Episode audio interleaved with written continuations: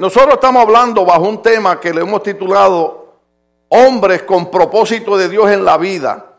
Y les había dicho en el último mensaje, y hoy quisiera, aunque sea, entrar un poquitito, no solamente con hombres, sino también mujeres con propósito de Dios en la vida. Y exactamente ayer eh, el último conferencista eh, tocaba un punto de eso cuando él hablaba sobre las 10 cualidades para vivir confiado. Él hablaba de esos planes y esos propósitos que Dios tiene en la vida de la gente. Nosotros no somos divinos, nosotros no somos Dios para saber lo del día de mañana. Más sin embargo, podemos entender que no hay casualidades en la vida de nosotros, sino que hay planes y hay propósitos marcados por el Dios del cielo. Muchos de ustedes tal vez ya habrán comprendido, ya van entendido que muchas de las cosas que, que, usted planificó en su vida no eran planificadas por usted, sino que Dios las planificó. Muchos de ustedes ahora cuando regresan a sus países posiblemente digan, mira, gracias a Dios que hace 20 años salí de aquí, porque donde, por ejemplo, mire, mis amigos de Puerto Rico me dicen, mira, Tim Mejía, para acá no regrese, esto está aquí malísimo, la economía está en el piso, la gente se está yendo para Estados Unidos, pero creo que no solamente mi país, creo que si hablar con la gente de México dirían lo mismo, la gente de El Salvador lo mismo, la gente de Honduras lo mismo, porque todos nuestros países están en una situación política muy crítica. Entonces ahora usted mira para atrás y dice, oh, no fue que yo quise salir, es que Dios, al igual que puso en el corazón de, Abraham y en el corazón de Moisés salir a visitar a los hermanos, salir hacia otra tierra, también Dios puso en nuestro corazón un día salir a una tierra desconocida, una tierra nueva, que no entendíamos.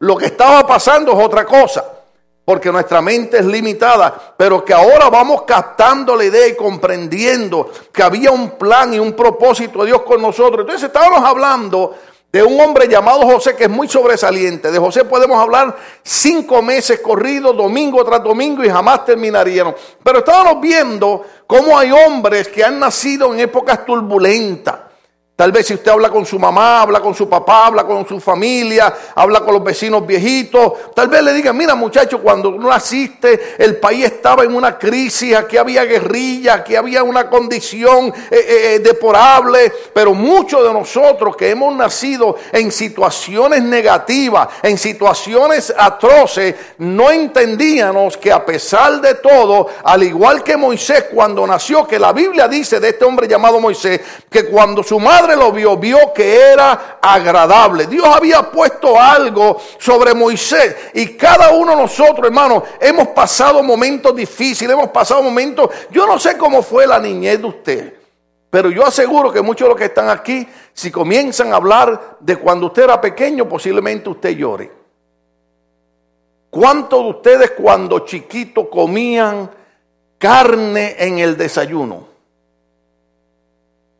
Mm. Se levantó una mano. Ella cree que comía carne, eso era gato que te daban, hija. Porque, mire, mire hermano, yo, yo cuando me levantaba para ir a la escuela, lo que había era un café.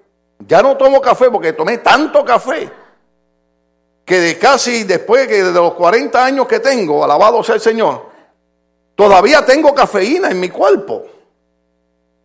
Y para poder llenar el estómago, agarrábamos las galletas que nosotros le, decimos galletas por soda, son galletas cuadraditas saladitas, las molíamos en el café.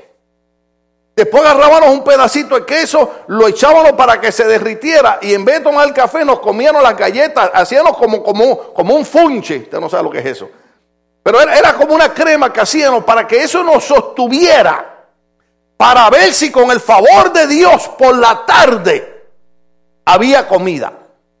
Usted sabe por qué yo bromeo con los hermanos. Una vez fueron unos hermanos a mi casa y me estaban ayudando a hacer unas cosas. Y le dije, ¿ustedes quieren comer comida típica puertorriqueña? Oh, sí, pastor. Entonces ellos pensaron en arroz con gandula, ellos pensaron en chuleta, ellos pensaron en, pasteles, lo que son tamales para ustedes. Ellos pensaron en toda esa suculenta gastronomía. Y vengo yo y le hago arroz blanco con quecho.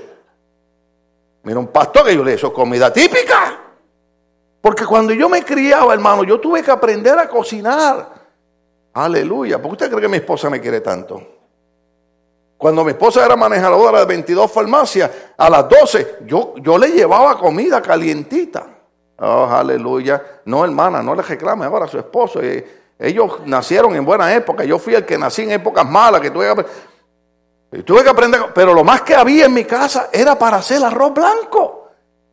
Y eso era arroz blanco con ketchup. usted me ve a mí comiendo arroz blanco con ketchup, diga, el pastor está en unos momentos de inspiración. Porque hay momentos que se me antoja y la pastora me vela y me dice, acuérdate que ya no estamos comiendo arroz blanco, es arroz integral, arroz brown, café. Pues nosotros no somos racistas.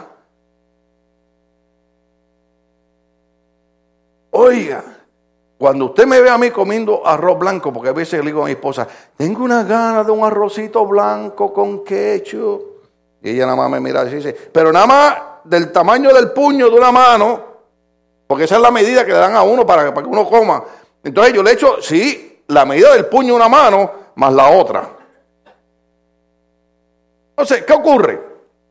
Que usted y yo nacimos en circunstancias tal vez turbulentas, tal vez difíciles, pero ahora como que estamos agarrando la onda y estamos entendiendo que en toda esa situación había un propósito y había un plan de Dios para la vida de nosotros. Posiblemente los planes, tengo que usar el nombre del diablo con mi vida, era que yo fuera un narcotraficante, que yo fuera un drogadicto, que yo fuera un alcohólico, que yo muriera en una prisión. Pero los planes y los propósitos de Dios no eran eso. A los 18 años Dios cambia el propósito que tenía el diablo con mi vida y hace el propósito del Señor en mí y me cambia. De convertirme en un narcotraficante, me convierte en un pastor. Sea el nombre de Dios glorificado.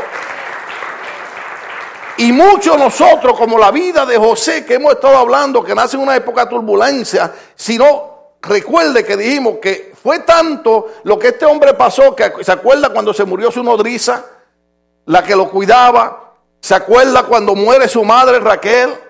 Entonces también ahora viene y enfrenta la muerte de su abuelo Isaac. Si usted ha enfrentado muerte de seres queridos, tal vez usted no entienda lo que yo estoy hablando. Mire, yo le voy a decir a usted más. Yo cada vez que predico aquí los domingos, yo miro hacia allá atrás y extraño a la hermana Luchen. Por si acaso usted se preguntaba, ¿por qué el pastor no la menciona? porque, porque la extraño. Ella llegaba aquí tempranito, oraba por nosotros, oraba por los hermanos antes que el culto empezara. Ya ella estaba pidiendo al Señor que bendiera y el Señor se la llevó, amén. Pero esas cosas, hermanos, crean, crean dolor en nosotros, crean afición, nos sacan nuestras lágrimas. Entonces, pero aún dentro del plan y el propósito de Dios, esos momentos dolorosos, esos momentos tristes, esos momentos incomprensibles, son parte del propósito de Dios en la vida de nosotros. Nos enseñan, nos capacitan, nos moldean. Por ejemplo, si usted antes era una persona cascarrabia, no levante la mano que aquí hay mucho. Los problemas, las luchas, las dificultades, los dolores que tienes que enfrentar con circunstancias adversas de la vida, te enseñan a ser un poquito más pasable. ¿Sí o no? ¿Se acuerda cuando antes usted juzgaba a todo el mundo por cualquier cosa? Ah, es que aquel esto, es que aquella lo otro, hasta que usted empieza a pasar por problemas. Y usted empieza a tener dificultades.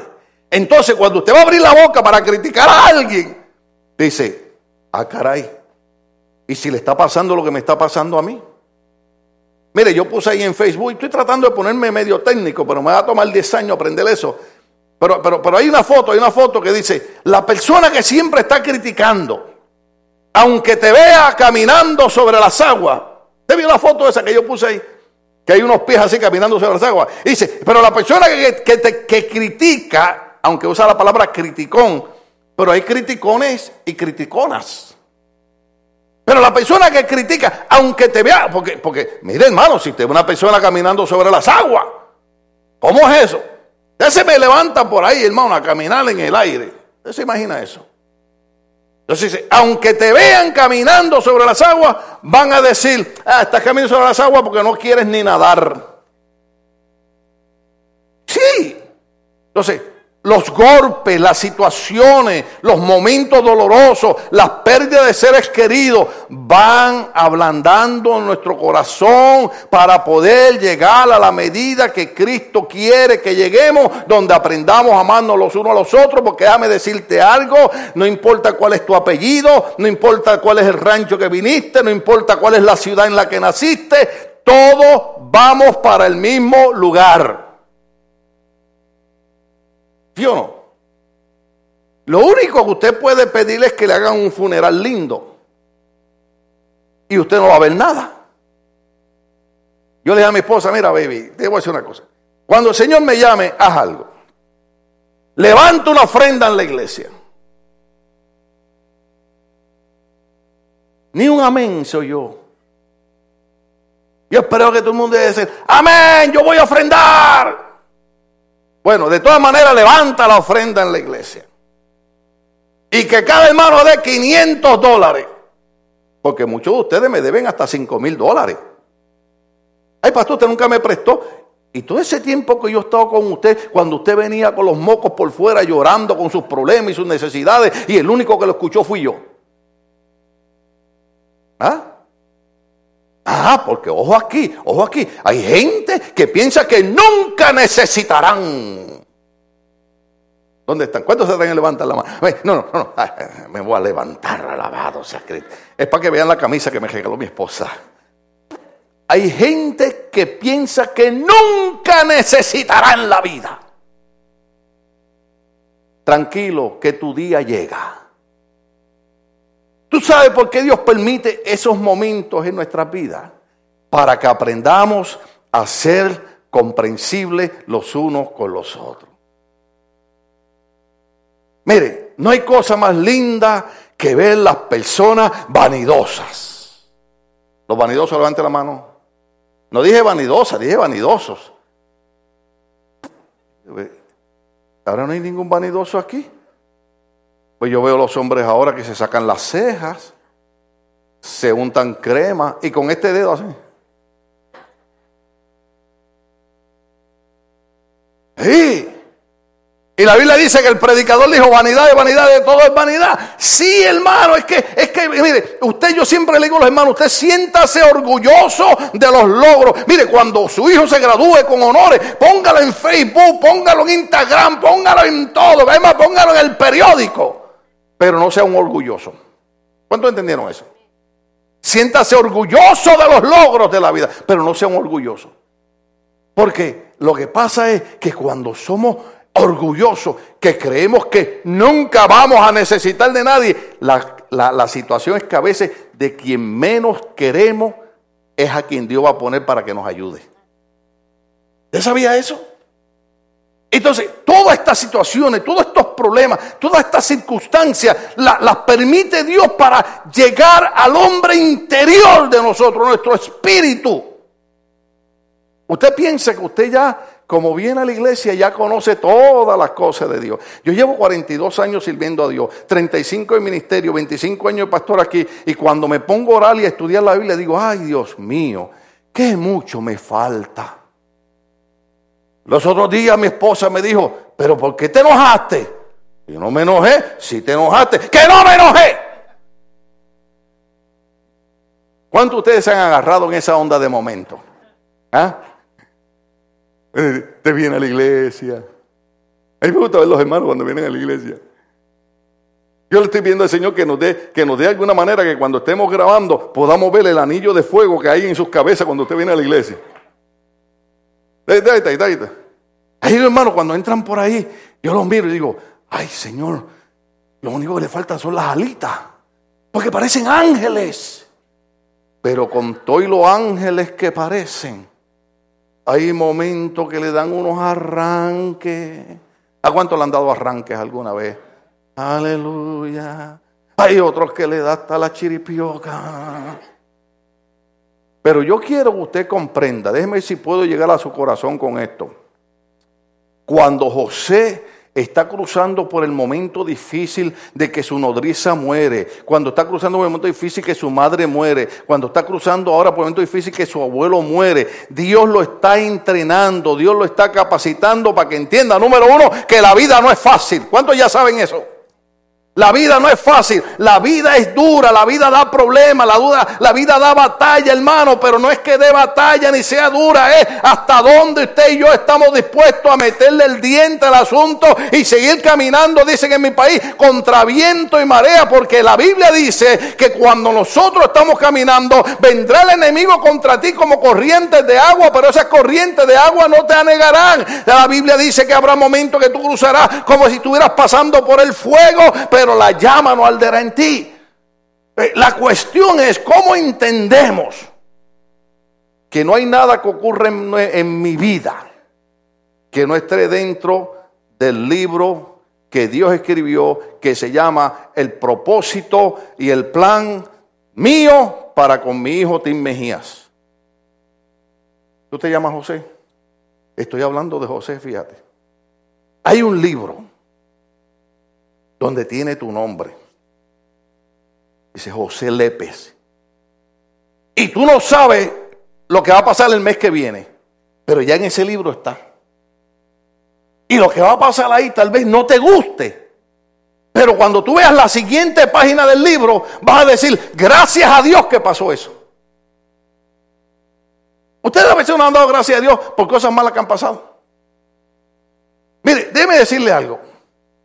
Cuando usted tenga, yo le, le dije a una hermana aquí, no quiero decir el nombre, porque está aquí, ella no me ha dado permiso para decirlo, pero, pero, pero le, le, le chocaron el carro. Usted no quiere que nadie le choque el carro. Mire, yo no quiero que nadie ni se me acerque al carro mío porque lo acabo de cambiar. Cuando usted tiene un carro nuevo, hasta una hojita que le cae, usted la ve de lejos. Y hasta con la corbata lo limpia. Ah, y y, y les voy a decir algo que puede ser poquito triste. Yo siempre le pido a Dios fuerzas para predicar. Pero yo le dije a esa hermana, hermana, fíjese, le chocaron el carro ahí. Le dije, usted no sabe cuántas veces yo le he dicho a Dios, ¿por qué no permitiste que cuando mi hijo venía para la iglesia le chocaran el carro en el freeway? Porque si le hubieran chocado el carro en el freeway a mi hijo o ahí en la esquina del Atlante, mi hijo estuviera vivo hoy. Entonces, a veces vemos cosas como malas y a veces no le decimos a Dios, ah, caray, Señor, esto no está muy agradable, pero voy a hacer una cosa. Gracias por lo que ha pasado. Porque no sé lo que tú me estás librando mañana. ¿Sabía eso? Porque todos los eventos que están pasando en la vida de José son tan terribles que a veces podrían decir, pero que eso es el plan de Dios. Ah, lo que pasa es que usted tiene que venir el otro domingo para ver la otra parte. Porque ya se me fue el tiempo. O le doy tres minutos más. La Biblia dice, váyase, váyase conmigo ahora, váyase conmigo ahora al libro de Génesis capítulo 37, verso 2. Porque estamos viendo un muchacho que nace en una época de turbulencias, de tristeza, de dolor, de lágrimas, de muertes. Muchos de ustedes, muchos de ustedes, muchos de ustedes no le caían bien a los vecinos. ¿Usted sabía eso? Es más, algunos de ustedes no le caían bien ni a la familia.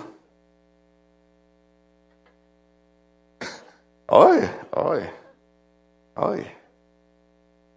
Gracias a Dios que aquí nadie es alcohólico. Si usted es alcohólico, está en el hospital, podemos orar por usted, vamos a tratar de ayudarlo. Pero usted sabe, usted sabe, usted sabe por qué hay gente que son alcohólicos. Con mucho cuidado digo que hay gente que sufre esa situación. Porque es que viven con familias que mejor prefieren estar borrachos antes de que estar lidiando con ellas. Yo conozco una persona, no puedo decir el nombre.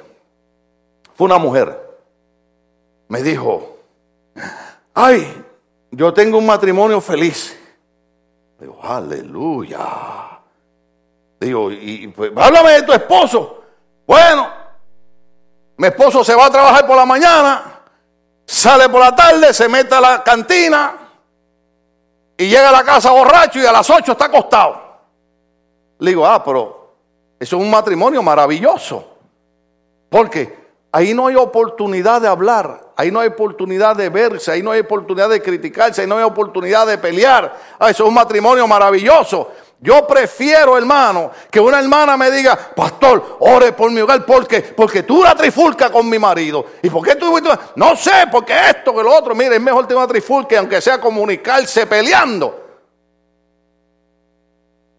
Mm. Algunas le están saliendo las alitas.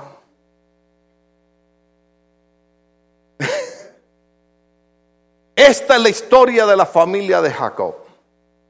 José, siendo de edad de 17 años, apacentaba las ovejas con sus hermanos y el joven estaba con los hijos de Bilha y con los hijos de Silpa, mujeres de su padre, e informaba a José a su padre la mala fama de ellos. Uh.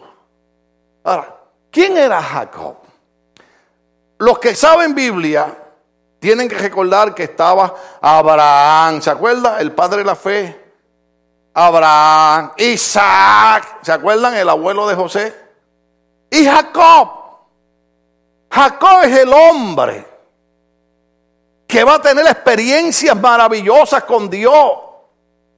Jacob es el hombre que cuando usted ve por, por, ahí, por, por, Génesis capítulo 32, verso 24, en Génesis 32, 24, usted encuentra a Jacob que va de regreso hacia su hogar y de momento se encuentra con un ángel. Déjeme decirle, yo no sé si usted alguna vez ha encontrado con un ángel. Yo el único ángel que tengo es mi esposa, alabado sea el Señor. Pero se encuentra con un ángel. Y cuando, cuando Jacob lo ve, le pregunta, tú eres de los de nosotros. Y, se agarra del ángel. Y el ángel le dice, suéltame que me tengo que ir. Y Jacob le dice, no, no, no, no, hasta que tú no me bendigas, no te dejo ir. Imagínese cuántas veces Jacob contaría esa historia a sus hijos. ¿Cuántas veces Jacob le diría, hijo, mira, yo te voy a decir algo, Dios es real? Yo sé que ahora están por ahí los movimientos que dicen que Dios no existe, pero, pero Jacob le diría, pero yo, yo me abracé con un ángel.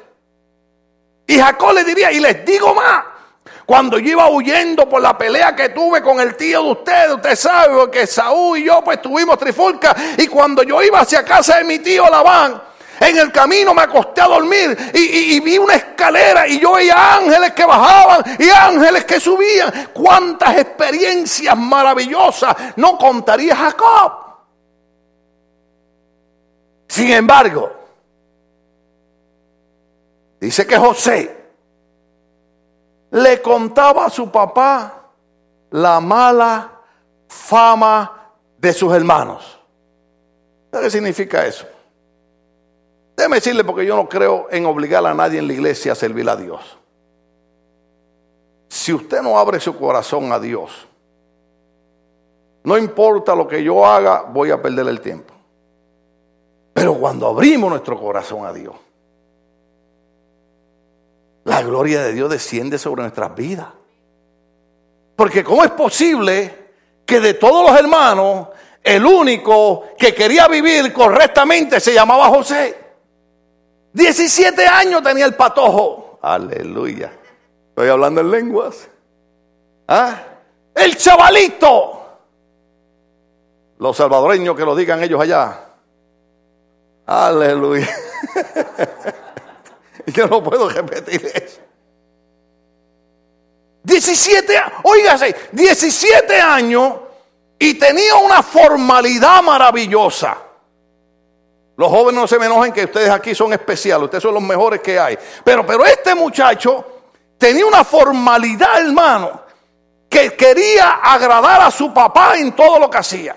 Quería ser un joven triunfante, quería ser un joven de provecho. Y cuando veía a los hermanos haciendo cosas malas, él no iba para allá. Usted, usted sabe, usted, mire, yo, yo recuerdo cuando yo estaba en el ejército, ya yo era recién convertido. Yo me convertí al Señor a los 18 años y era la época cuando yo tuve que entrar al ejército. Y, yo empezaba a orar y Señor, tú sabes, yo quiero agradarte, quiero servirte. Entonces un día yo vengo de la tienda. Y vengo así en mi, en mi cabeza cantando corito, pero no me doy cuenta que vengo sonriéndome. Y dos soldados me ven y corren y me dicen, where you get it, where you get it. digo, where I get what? Me dice, yeah, man, where you got Pat, man. And we go, what's wrong with you guys? Yeah, man, we can see your face. Yo, what's wrong with my face? You been smoking? You got me. No, hermano. Yo venía con el gozo del Señor. Esa es. Pero José no iba donde los hermanos que están fumando, que están, dame un poquito. No, José decía, si yo me enredo en ese relajo de mis hermanos, fracaso en la vida. Y el propósito de Dios con nosotros no es que fracasemos. Diga conmigo, el propósito de Dios para mí no es que yo fracase. Yo quiero que tú lo entiendas. El propósito de Dios no es que fracasemos. Fracasamos porque nos salimos del propósito de Dios. Fracasamos porque nos salimos de los planes de Dios. Pero aunque venga el dolor, aunque venga la lucha, aunque venga la batalla, si seguimos sirviéndole al Señor, verdaderamente, ¿se acuerda el Salmo 138? Jehová cumplirá su propósito en mí. Le gusta a los vecinos, no le guste, le gusta a sus familiares, no. Jehová cumplirá su propósito en ti. Y en vez de estar fracasado, serás victorioso en la vida. Ese es el plan de Dios. Por eso este joven, cuando veía a los hermanos, no, se iba con ellos a hacer lo mismo que ellos hacían. Venía y le decía a su papá, ah, mire tata, los muchachos haciendo esto y esto. Y los hermanos dijeron, nos cae mal José. Porque la Biblia dice que el hombre justo le es abominación al impío. ¿Usted no ha experimentado eso en su trabajo? Que usted quiere hacer las cosas bien, pero como los demás están haciendo las cosas malas, entonces como usted está haciendo las cosas bien, se ve mal y quieren que usted haga cosas malas. A mí me pasó cuando trabajaba en la Douglas. Una vez, una vez uno se atrevió hasta a decirme, stupid. Y yo dije, aguanta mis manos, Señor. Aguanta la Padre. Porque nos habían puesto a trabajar tiempo extra y yo ganaba 20 dólares la hora. Tiempo extra era tiempo y medio. ¿Cuánto estaba ganando la hora entonces? ¿Cuánto? 30 dólares. Yo por eso me voy a regresar para allá. Llevo aquí 20 minutos predicando y ustedes ni siquiera ahorita dijeron que iban a levantar una ofrenda el día de mi funeral. Ah. Sí. Y entonces yo estoy haciendo mi trabajo y uno de ellos me dijo, hey, José, slow down, man. Don't be stupid, don't do it. Le digo, whoa, whoa, whoa, whoa. What do you mean? que no sea estúpido. Estúpido serás tú. Ah, porque me tenía que salir un poquito de lo boricua. Stupid, stupid you. I got paid for my job. Y usted sabe que yo le puedo enseñar a ustedes certificado, honor. Un día hasta el jefe, el jefe grande, aunque el jefe grande es Cristo me invitó a comer con, él en la cafetería de los supervisores. Y ahí iba el chiquillo del departamentito con el jefe. Y como los jefes, usted sabe que las compañías caminan así. Pues ah, ah, ok. Ah, ah, Tenía que hacer como el hombre aquel, que lo que comía era sopa todos los días, pero se paraba en el balcón de la casa con un palillo de dientes. Que creyeran que había comido carne. Haga eso, ande con palillo de dientes siempre en los bolsillos. Esto sea el Señor. Usted sabe, yo quería agradar a Dios y no a mi jefe.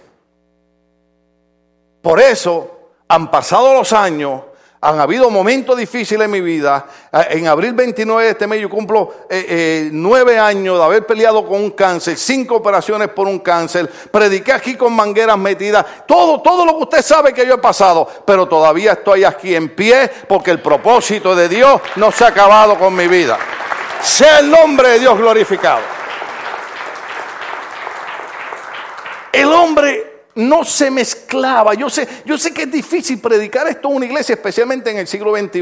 Pero déjame decirte, cuando tú propones en tu corazón hacer las cosas con dignidad para Dios, Dios te bendice. Dios te bendice. Yo sé que le vamos a caer mal a un montón de gente. Porque usted sabe, usted sabe que en los días que vivimos todo el mundo le gusta robar. Sí. Entonces, cuando usted no mete la mano, usted cae mal. ¿Por qué usted cree que los amigos nos dan la espalda? ¿Por qué usted cree que los amigos no se... No, yo no, no, no. Pero déjame decirte un secreto. Cuando José a la edad de 17 años quería vivir una vida formal y quería agradar a Dios, más adelante veremos que Dios bendijo y prosperó esa actitud de José. Necesitábamos que se levante la juventud con integridad. Son los que triunfan. Los que están en las grandes compañías no son los ladrones, son los que triunfan porque los ladrones. ¿Se acuerda de aquel hombre de Gemenos, si me acuerdo bien, un tal Maldoff? ¿Sí lo dije bien? Los gringos, please help me. ¿Sí? Multimillonario el hombre, pero era un ladrón. Lo que hacía era que engañaba a la gente. Y te hacía, y, por déjame decirte algo, ojo aquí, eso lo están haciendo varios sinvergüenzas también dentro de las iglesias. Oiga bien, no todo el que se dice que es pastor es pastor. Hay algunos que aprovechan y se ponen el título de pastor para robarle a la gente. Y usted tiene que abrir los ojos. Y este hombre Maldoff, hermano, multimillonario, oiga, mansiones, y, pero ¿cuánto le duró el jueguito? Un día lo descubrieron y está pasando sus últimos años de vida pudriéndose en una cárcel. Yo prefiero nada más comerme un platito de arroz blanco con ketchup. Pero sentarme así a sobarme la panza. Nosotros le decimos la pipa. Ah. Y aunque tiemble California, no es conmigo el asunto porque yo no le robé el arroz blanco ni el quecho a nadie. ¿Cuántos entienden eso? Cuando usted anda haciendo cosas malas, indebidas, cualquier ruido usted está brincando. Llegó la policía. Ah. Oye la sirena de los bomberos. Ahí viene la policía a buscarme. José quería vivir una vida de integridad con Dios. Si tú quieres, dice la Biblia, si tú quieres ver largos y buenos días, honra a Dios con tu vida. Esto no es fanatismo religioso. Esto es una clave para triunfar y prosperar en la vida. Todo lo que tú hagas empieza desde jovencito. José empezó a los 17 años a honrar a Dios. Y cuando nosotros honramos a Dios, esto no es fanatismo religioso, esto es el listo. Cuando usted honra a Dios, Dios te bendice y Dios te prospera. No, eso sonó feo, pero es verdad. Mm. Ayer estaba el hermano aquí, estaba el hermano aquí, eh, uno de los que, eh, eh, conferencistas, y, y dijo, Oye, oye, oye, Pastor Tim, ¿cuántos años tú tienes? Usted sabe, yo no contesté. Ahí me puse femenino. Porque usted te le pregunta a una mujer cuántos años tiene la mujer. Eh, eh, oye, las mujeres son listas, Mario, son uno. Eh, a las mujeres no se le pregunta la edad. Así le dicen a uno. Y cuando me dijo, yo estaba aquí sentado, ¿cuántos años tú tienes? Yo le iba a decir a las mujeres, le dije, no, no, pero yo le dije, pero este hombre quiere saber cuántos años yo tengo, chicos. No se ha entrometido, averiguado. Bueno, me, ¿cuántos años tú tienes? Oye, porque tú estás. Y después vino una de las pastores y se acercó allá y vio una foto mía allí. Y me miró. Y me dice, pastor, pero usted está igual. Le dije, tú eres una profeta de Dios. Pero usted sabe lo que pasa. Que hay gente que tiene por ejemplo, el hermano que me preguntó tiene cinco años menos que yo y se ve más viejo que yo. ¿Ah? Yo paso por ahí. Ninguno de ustedes creería que yo tengo 85 años, ¿verdad? Que no los parezco. Yo tengo 85 años. Y qué silencio. Eh, está bien, está bien. Cumplí 45 en noviembre pasado. ¿Para qué mentir? Pero mire, mis amigos, cuando yo voy a mi país, se me paró uno ya, murió, murió ahora por una sobredosis de droga. E- Era del grupo de nosotros, era uno de los últimos que quedaba. Yo llegué a Puerto Rico una vez y él se me para al lado. Ten. Bueno, da igual, tú no cambias. Ah, ah, No le estoy exagerando. El drogadicto cuando se mete heroína está. Nosotros le decimos eso mosquero. Y yo le digo, ¿y quién tú eres? Y, yo soy Juan, ¿no te das cuenta fuimos a la escuela juntos?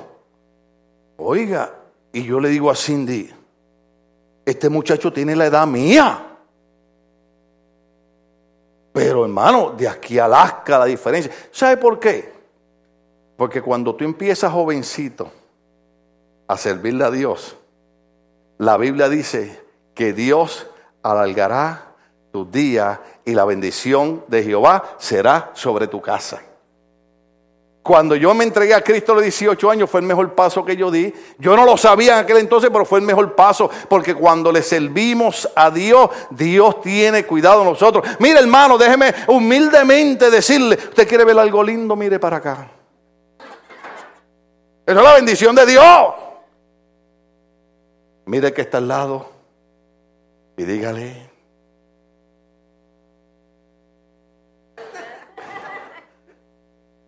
No, porque vi que alguien miró al de lado y hizo así. Yo te, voy, yo te voy a decir a ti la verdad, te voy a decir a ti la verdad. Hay momentos tristes, hay momentos dolorosos, no podemos negarlo, pero todo entra en el plan y propósito de Dios para nuestras vidas. Este muchacho quería vivir una vida honesta delante de Dios. ¿Y sabe lo que le costó la honestidad? ¿Cuántos de ustedes alguna vez han hecho un bien a alguien y le ha salido por mal? ¿Verdad que sí? A mí me pasa cada rato, hermano. Ya hasta miedo tengo a ayudar a la gente. Esa expresión no la debemos usar, pero es verdad. Porque, porque usted ha tenido tantas malas experiencias haciendo el bien. Usted dice, chico, pero, pero si lo que hice fue ayudarte. Y después, hermano, ¿para qué nos metemos ahí? Este muchacho, por querer hacer el bien, los hermanos dijeron, hay que darle matarife. Hay que matarlo. Y cuando lo iban a matar, uno de sus hermanos dijo, no, no hagamos tan grave daño. Vamos a echarlo en un pozo mejor ahí, que se lo coman las fieras. Mire qué cosa. No lo matemos, pero echémoslo ahí para que se lo coman las fieras. La misma historia. Y lo echan en un pozo. De momento ven que viene una caravana. Y dicen, vamos a venderlo como esclavo. Pensaron ellos, oye bien, oye bien, oye bien, porque tú has pasado momentos bien difíciles en tu vida, a ti gente te ha traicionado, te ha engañado, te ha robado, pero ojo aquí, cuando ellos pensaron que estaban vendiendo a José como esclavo, Dios lo estaba moviendo para ser jefe. Mm. ¿Cuántos problemas y luchas tú has tenido? ¿Cuántas traiciones tú has tenido? ¿Cuántas lágrimas tú has derramado? Ojo aquí, párate y di, Señor, no veo el libro, pero sé que en esas páginas hay algo escrito bueno para mí que ahora no lo entiendo. José no lo entendía. José creía que lo estaban vendiendo como esclavo, pero en el libro de Dios, en la página decía, serás jefe en Egipto. E- Eso es lo que está en el libro de Dios, hermano. Tienes que verlo desde ese punto de vista. Porque nosotros, yo te puedo hablar, yo te puedo hablar a ti del dolor, yo te puedo hablar a ti de lágrimas, yo te puedo hablar a ti de aflicción. Pero en medio de eso, sé que hay una página de Dios escrita. Y es lo que le estoy diciendo a Dios. Déjame ver un poquito del libro. Porque hay un libro escrito con mi nombre. Imagínese. El más chiquito de los pastores soy yo. El más sencillo soy yo. Sin embargo, fui el hombre que Dios movió como un canal para tener aquí ayer a unos hombres prominentes. El hermano Abel López, que predicó a los jóvenes, hace unos cuantos años atrás, el presidente, no quiero decir su nombre, no quiero que nadie se ofenda, pero el presidente actual, ¿alguien sabe cuál es el presidente? No voy a hacer como la hija del pastor Monchín, que cuando venía cruzando Tijuana le preguntaron quién es el presidente de Estados Unidos. Y dijo, oh, that's easy, George Washington. Algunos de ustedes no saben ni quién era George Washington, ¿ah? ¿Quién era George Washington, hermano? George Washington fue cuando, cuando, cuando, cuando, cuando la guerrilla en México, hermano. Ya lo metí donde no es. Ya sabe. Y este hombre que estaba aquí predicando ayer, el presidente Barack Obama lo llama personalmente y le dice, yo quiero que en la festividad del 5 de mayo tú estés ahí presente. Un hispano, un hispano. Y ese hombre que el presidente Barack Obama lo llamó personalmente para estar allá en la cena del 5 de mayo, estaba aquí predicándonos ayer. Mm. O sea, en otras palabras, Dios en su propósito, en su plan, está usando esta iglesia para que el plan maravilloso y grande de Él siga corriendo a través de todos estos hombres y de estas cosas que estamos haciendo, sea el nombre de Dios glorificado. Y te voy a terminar con algo feo que no te va a gustar. Nada ni nadie podrá detener el plan y propósito maravilloso que Dios tiene con nuestras vidas. Vamos a estar de pie, darle el aplauso al Señor. Oh, aleluya. Yo no sé cuántos entendieron lo que hablamos hoy. Oh, aleluya. Lo que yo sí sé es que no importa lo que haga el enemigo, no va a poder impedir que yo haga el trabajo que Dios quiere que yo haga. Oh, aleluya. ¿Cuánto Dios le ministró hoy con el mensaje? Oh, aleluya. Hoy usted ve que yo no ando detrás de nadie, jalando a nadie por la oreja para que venga a la iglesia. No, no, no, no. Date quieto. Pero yo quiero que la gente entienda que la razón por la que venimos a la iglesia es porque Dios quiere que aprendamos su palabra y entendamos que cuando nosotros hacemos como José y empezamos a vivir una vida de integridad y una vida de honestidad y una vida decente delante del Señor y comenzamos a procurar agradar a Dios, Dios, aunque nos quieran vender como esclavos, Dios nos llevará como jefes. Oiga, oiga bien, oiga bien. Muchos de ustedes que todavía están con el traqueteo esto de los papeles y los documentos, sal de hoy, sal hoy de aquí diciendo, Dios tiene un plan y un propósito conmigo y en contra de los jueces de Tesa y en contra de los que dicen que no, Dios va a hacer que esos documentos lleguen a mis manos porque Él tiene un propósito con mi vida. Él lo va a hacer. Dios lo va a hacer. Ay Dios, yo quería seguir predicando, pero vámonos.